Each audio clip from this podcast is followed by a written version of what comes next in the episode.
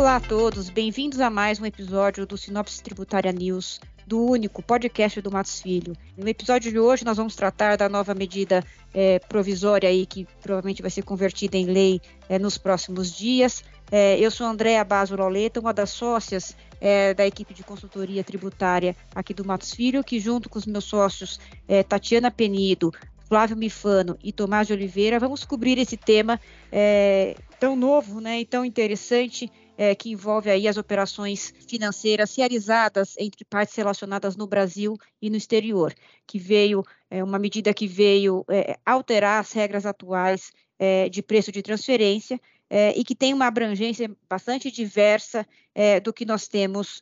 hoje sendo, sendo aplicadas. A medida provisória ela foi já aprovada é, no Congresso, tanto na Câmara quanto no Senado, com pouquíssimas mudanças na Câmara, uma delas é, especificamente vinculada ao momento de vigência da norma, que passa a, a vigorar a partir de 1 de janeiro de 24, é, sendo facultativa para as empresas que decidirem antecipar para é, 2023. Agora, a, a, norma, uma vez aprovada no Congresso, já está, já foi encaminhada para a sanção do presidente nós não temos aí, pelo menos na nossa expectativa, nenhuma, nenhuma expectativa de que haja veto é, à, à redação que foi, que foi aprovada no Congresso, e aí, provavelmente, uma vez tendo aí a lei publicada, é, provavelmente teremos na sequência a, a, vinda de uma instrução normativa bem mais detalhada, com todos os detalhes que a norma exige, para fins das, da, visando aqui a, a, aplicação das normas pelas empresas a partir de 24. Dito isso, passamos então a cobrir é, o tema das operações financeiras, é, que é, é, cobre todas as operações com algum viés financeiro realizada entre partes relacionadas no Brasil e no exterior, de uma forma muito mais abrangente do que nós temos hoje, que, que são operações mais focadas em operações de dívida, empréstimo, né? É, e no contexto de termos aí uma análise de comparabilidade muito mais é, é, subjetiva e muito mais detalhada do que nós temos na norma hoje, que é uma norma é, bem mais simplista é, e, e, com percentuais definidos para estabelecer valores de juros, que prevê valores e percentuais definidos para pagamentos de juros, é, valores máximos no caso em que há pagamentos para o exterior, é, e é, receitas mínimas no caso de cobrança de juros em operações é, de mútuo. E as operações financeiras aqui elas têm uma abrangência muito maior. Nós vamos estar cobrindo hoje é, a parte de como é a análise das operações financeiras, e para isso eu tenho aqui é, meus sócios é, Tatiana Penido, que vai olhar essa parte é, da análise das operações financeiras, nosso sócio Flávio Mifano, que também vai dar as suas contribuições com relação à forma como as operações vão ser é, precificadas e comparadas é, com operações de terceiros, é, e o Tomás de Oliveira, que vai cobrir a parte também de garantias, que é um outro tópico direcionado também e novo dessa medida provisória que esperamos aí ser convertida em lei em breve. Então, passo a palavra para a Tatiana para fazer essa parte é, da análise das operações financeiras. Obrigada, Andréia. É, acho que um primeiro comentário bastante importante aqui é que, dentre as muitas novidades que as novas regras trouxeram, vem esse teste. Né? Então, as operações entre partes relacionadas que envolverem a disponibilização de recursos financeiros de uma parte a outra, que estiverem formalizadas como operação de dívida né, formalmente, elas não necessariamente serão tratadas como uma operação de dívida. É, porque primeiro a gente vai ter que analisar se essa transação deve ou não ser total ou parcialmente tratada como operação de dívida, se ela reunir as características para tanto, ou se ela vai ser de alguma forma recaracterizada como operação de aumento de capital. Isso é bastante inovador em relação às regras que nós temos hoje, que simplesmente respeitam a, a, a formalização das operações de dívida como tal, e também diferentes daquilo que a gente tem para fins de tributação corporativa. Nós temos dispositivos nas nossas regras internas que, de alguma forma, preservam o tratamento pela, é, não pela substância da operação, mas sim pelo aspecto formal de como a, a operação está constituída. Então, acho que isso é, realmente é muito diferente do que a gente tem hoje e vai ser muito importante a gente estar bem atento a, essa, a esse primeiro teste de delineamento da operação como dívida ou não. É, porque somente se a operação for classificada como dívida é que a gente passa, então, para o teste né, de precificação, se o juro é dedutível ou não, porque se a operação for caracterizada como operação de capital, é, os juros e outras despesas não seriam, a princípio, dedutíveis para fins de R e CS. Então, acho que realmente isso é um, é um grande ponto importante. E, e, aí, acho que passando para a análise em si, né, do que, que, do que, que a gente deveria levar em consideração, primeiro ponto, né, a própria MP não traz uma definição nem critérios para avaliação dessa, dessa distinção entre uma operação como dívida ou capital, é, e, e, a gente, de alguma forma, então, aqui está recorrendo para os guidelines da OCDE, né, que são as diretrizes aí de interpretação da, da regra, até porque a MP é inspirada na, nas regras da OCDE, que de alguma forma lista características que devem ser levadas em consideração quando a gente está olhando para uma operação formalizada como dívida, que tem que ser analisadas para a gente entender se a gente está realmente de, de, frente a uma, diante de uma, de uma operação de dívida. É, vamos falar aqui rapidamente um pouco, só para vocês entenderem do que, que a gente está falando, né? Então,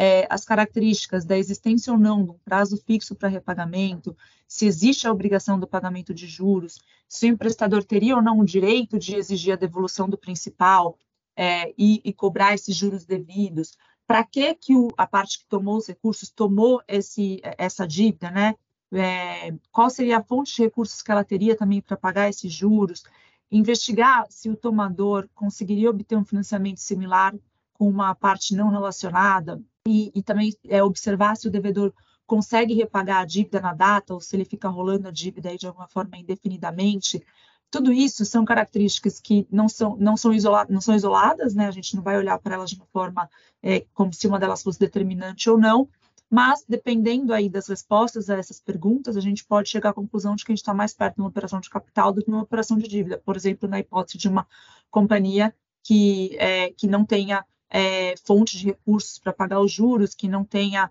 é, que, que, tome aquele recurso com um objetivo muito diferente daquele que seria empregado né, numa atividade geradora aí de receita para ela, se ela não tem capacidade financeira de se endividar e repagar aquela dívida, seria algo indicativo de que a gente não está de frente a uma operação de dívida, mas sim de uma operação de um aumento de capital por parte da outra parte relacionada. É, e acho que para concluir aqui, acho que um, ponto importante é que, pelos guidelines da OCDE, essa análise né, dessas características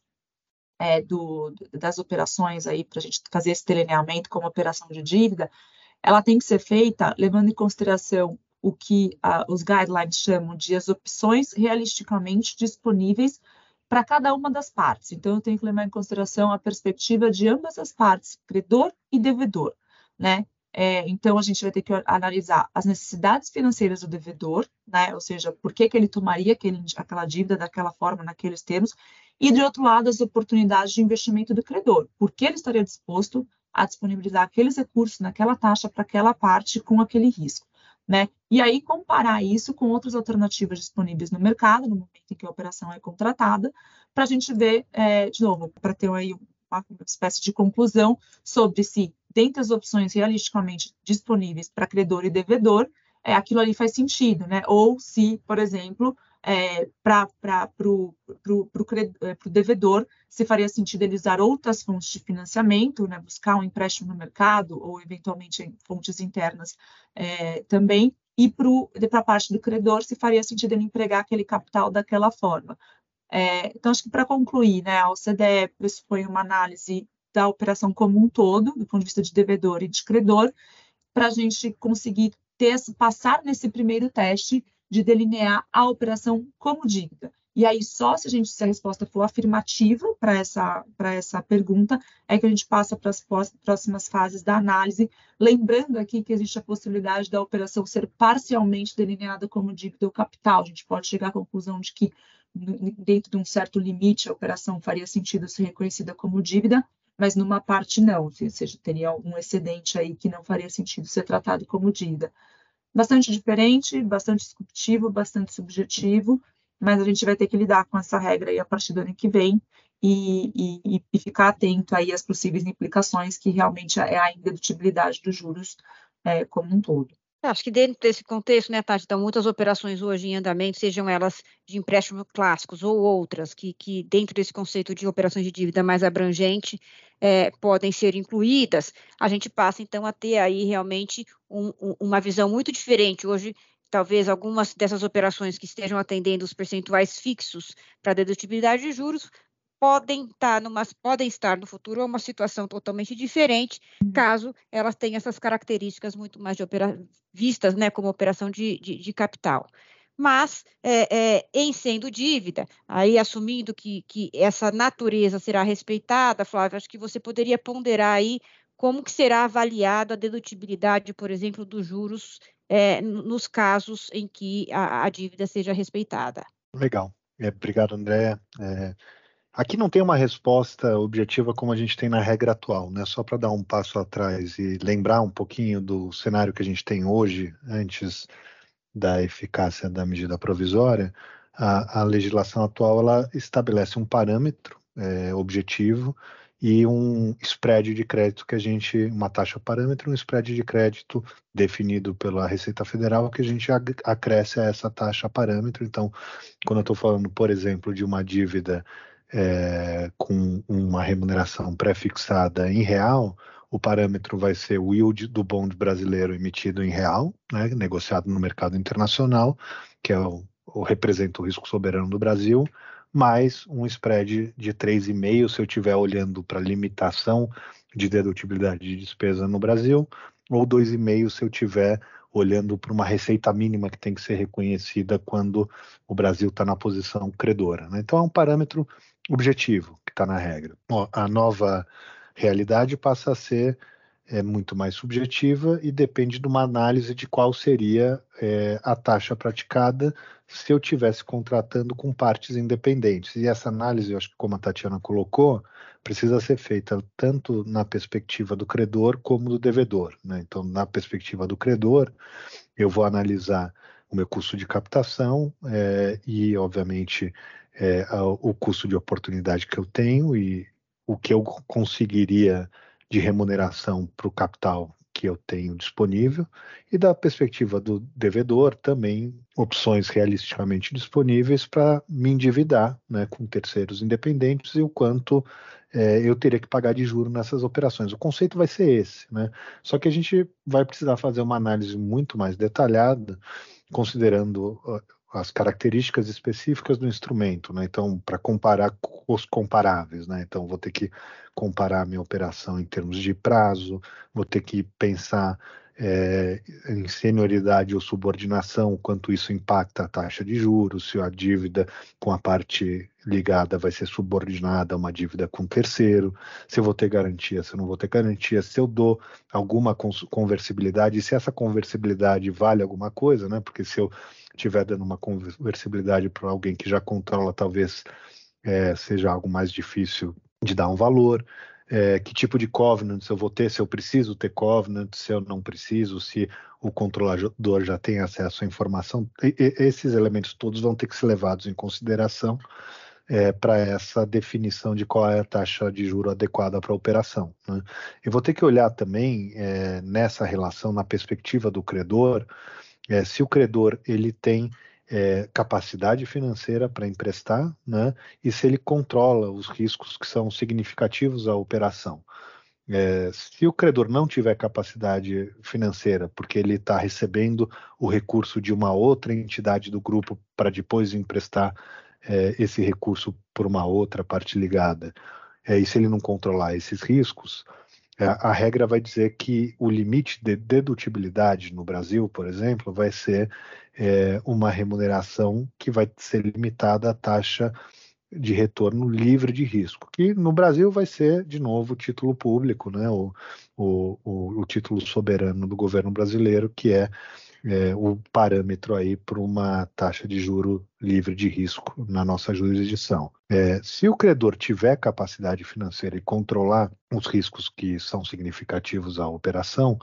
é, aí eu preciso ajustar essa taxa é, livre de risco ao risco da operação. Né? Então, eu posso até partir de novo do, da nossa taxa base aqui e ajustar para o risco da operação. E na hora de ajustar para o risco da operação, eu vou ter que comparar de fato todas as características da dívida e vou ter que buscar os comparáveis internos e externos para definir o que, que seria a remuneração que eu praticaria, tanto do ponto de vista do credor como do devedor, com partes independentes. Pode ter uma terceira situação em que é, o credor ele ele é um mero intermediário na operação. Né? Então, é, o credor ele está recebendo recurso é, de terceiros e repassando esses recursos via um empréstimo intercompany para um, o seu controlador no Brasil, por exemplo. É, e nessa situação, a remuneração ela vai ter muito mais, vai ser muito mais direcionada por um fee de serviço, né, do que é efetivamente uma preocupação em relação à, taxa de, de juro que seria aplicável àquela operação, porque é essa parte ligada que está no meio do caminho com esse papel de intermediário é, também não tem a capacidade operacional, não corre os riscos da operação e está ali muito mais arrecadando e repassando recursos. Né? Então, vamos precisar avaliar nesse tipo de situação o que, que seria o FII vai ter que ser alocado a essa entidade, isso vai gerar do lado dessa entidade uma receita, do lado de quem é, recebe os recursos uma, uma despesa. E aí, terminando um pouco aqui o exercício que a gente vai fazer, provavelmente ele vai, vai ter que levar em consideração né, os, os, os comparáveis aí e, e os intervalos para esses comparáveis, vai ter uma discussão é, de quando a gente deve fazer a comparação, em que momento, né, se eu faço só na, no início da operação, na contratação, se eu preciso de alguma maneira ter um, uma, um monitoramento disso na vida do empréstimo. Né? É, vou ter que considerar se para aquele tipo de operação, é, além de uma taxa de juro, eu teria FIIs e outros encargos, né, cobrado por um credor independente, um exercício que a gente não faz hoje nos, nos empréstimos intercompanies. É, vou fazer um exercício em relação ao, ao, ao custo de captação, obviamente, para comparar é, com a operação com a parte ligada. Vou ter que levar em consideração o rating de risco de crédito do devedor, né? Se tiver credit default swap relacionado àquele devedor específico, provavelmente vou, vou levar em consideração o que, que é é, o que, que o mercado está dizendo em relação ao risco de crédito no, no CDS. Vou ter que pensar também na modelagem econômica, o que, que vai se fazer com o recurso e como aquele recurso vai impactar é, o fluxo de recebimento futuro de caixa daquela entidade e se esse fluxo de recebimento de caixa ele, ele é suficiente é, para repagar o serviço da dívida, quanto maior for o fluxo, provavelmente mais conforto um credor independente teria e menor poderia ser a taxa de juro. E eventualmente a gente vai considerar nesse exercício também opiniões de bancos, né? Podemos cotar um banco para entender o que, que, seria o custo de captação naquela, naquele momento para aquele tipo de operação e levar em consideração esse fator, inclusive, como forma de documentar é, todo o processo. Perfeito, Flávio. Acho que é isso. É, são as novidades mesmo que a gente vai ter, né, que enfrentar e uma vez definido aí esses limites e esses comparáveis é, dentro dos métodos que foram disponibilizados pela nova regra, né, é, sendo o, o, o, PIC, o método de comparação com operações com o terceiro, o método que em princípio é o considerado mais adequado, mas os outros métodos também podem ser é, considerados dependendo de cada uma das circunstâncias, mas feitos os ajustes, aí havendo necessidade, os ajustes terão que ser feitos na base de cálculo do imposto de renda e, e da contribuição social. E por fim, não, não, menos importante, acho que temos a novidade aí é, de uma avaliação também com relação às garantias que são dadas nessas operações é, financeiras realizadas é, no, dentro do mesmo grupo econômico, que também é, é, é um procedimento hoje não considerado pelas, pelas regras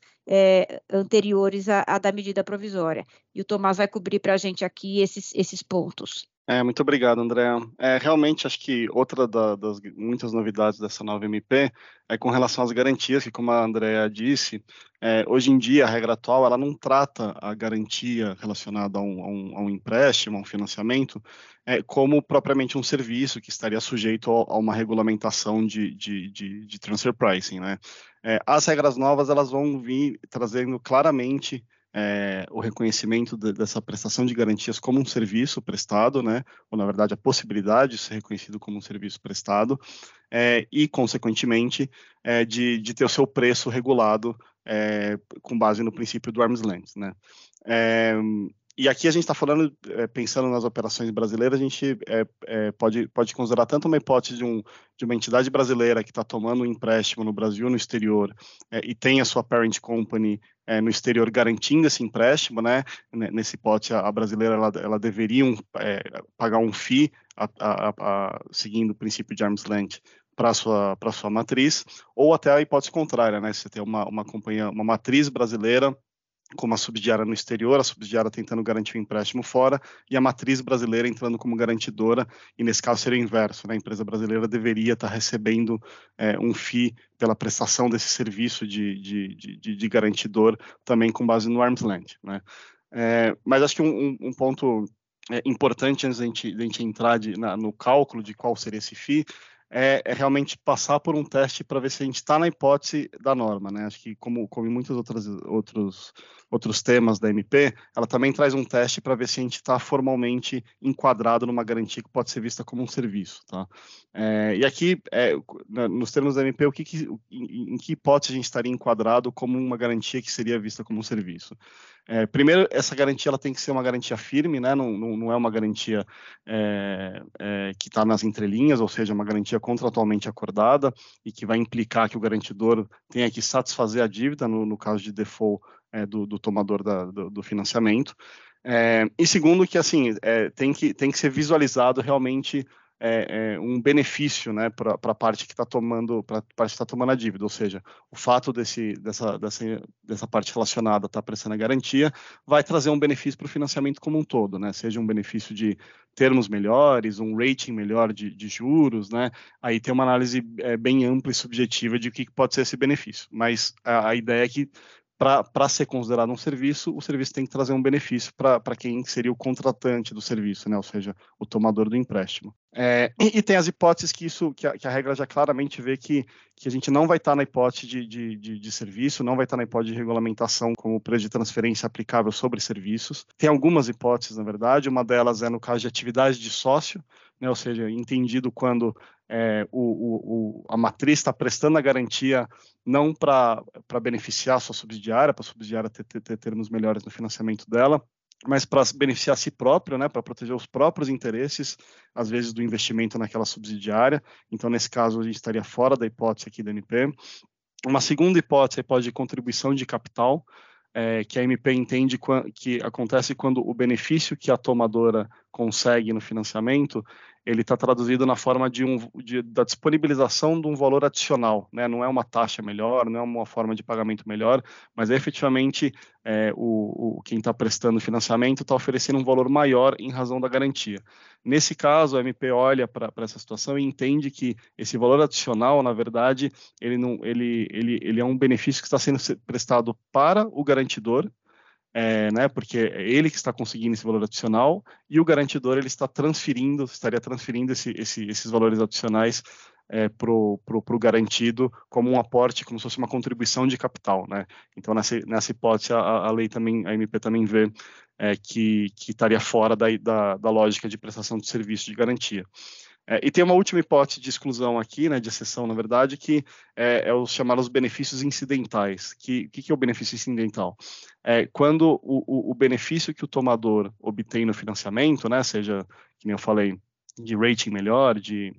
de termo de pagamento melhor, ele não decorre propriamente da garantia prestada pela parte relacionada mas ele decorre simplesmente do fato do tomador pertencer àquele grupo econômico, né? Então, é, por exemplo, né, é, se, se, se, o rating ele é dado, ele é dado um rating melhor para esse tomador, é, só, pelo simples fato de ele ser subsidiário de uma entidade com um tamanho maior, com uma capacidade de pagamento maior, independentemente da garantia dada, né? Então tem uma análise aí um pouco subjetiva de da razão do benefício estar sendo concedido ao tomador, e se isso for simplesmente decorrente do fato dele estar naquele grupo econômico, estaria excluído da, da, também da hipótese de, de, de, da garantia ser tratada como serviço. É, passado esses testes, acho que entra efetivamente na, no, no, cálculo aqui, né, de qual o valor de arm's length que deveria ser pago é, como contraprestação por esse serviço de garantia, Aqui, como não poderia ser, ser diferente, é, é, um cálculo também muito subjetivo, né, que vai avaliar é, diversos pontos da, da, da, daquela garantia, então os riscos assumidos, ativos garantidores, impacto no financiamento, valor do financiamento, enfim, é, é um cálculo bem subjetivo,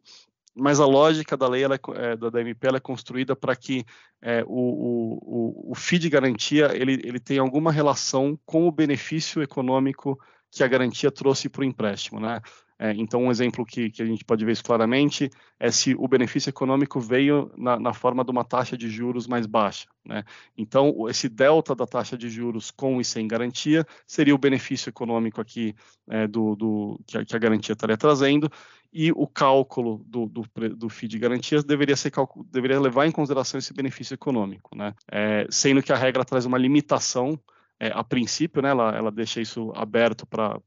para ser comprovado de forma contrária, mas a princípio ela traz uma limitação de que o FII do serviço não pode ser maior que 50% do que o benefício, né? Meio que numa lógica de que se, se o FII do serviço for igual ou muito próximo do benefício, aquela garantia não está efetivamente trazendo um benefício, né? Porque a parte tomadora está tá caindo no, no, no, no, mesmo lugar que ela, que ela cairia sem ter a garantia.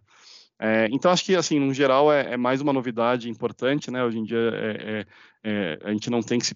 preocupar com precificação de garantias é, cross-border,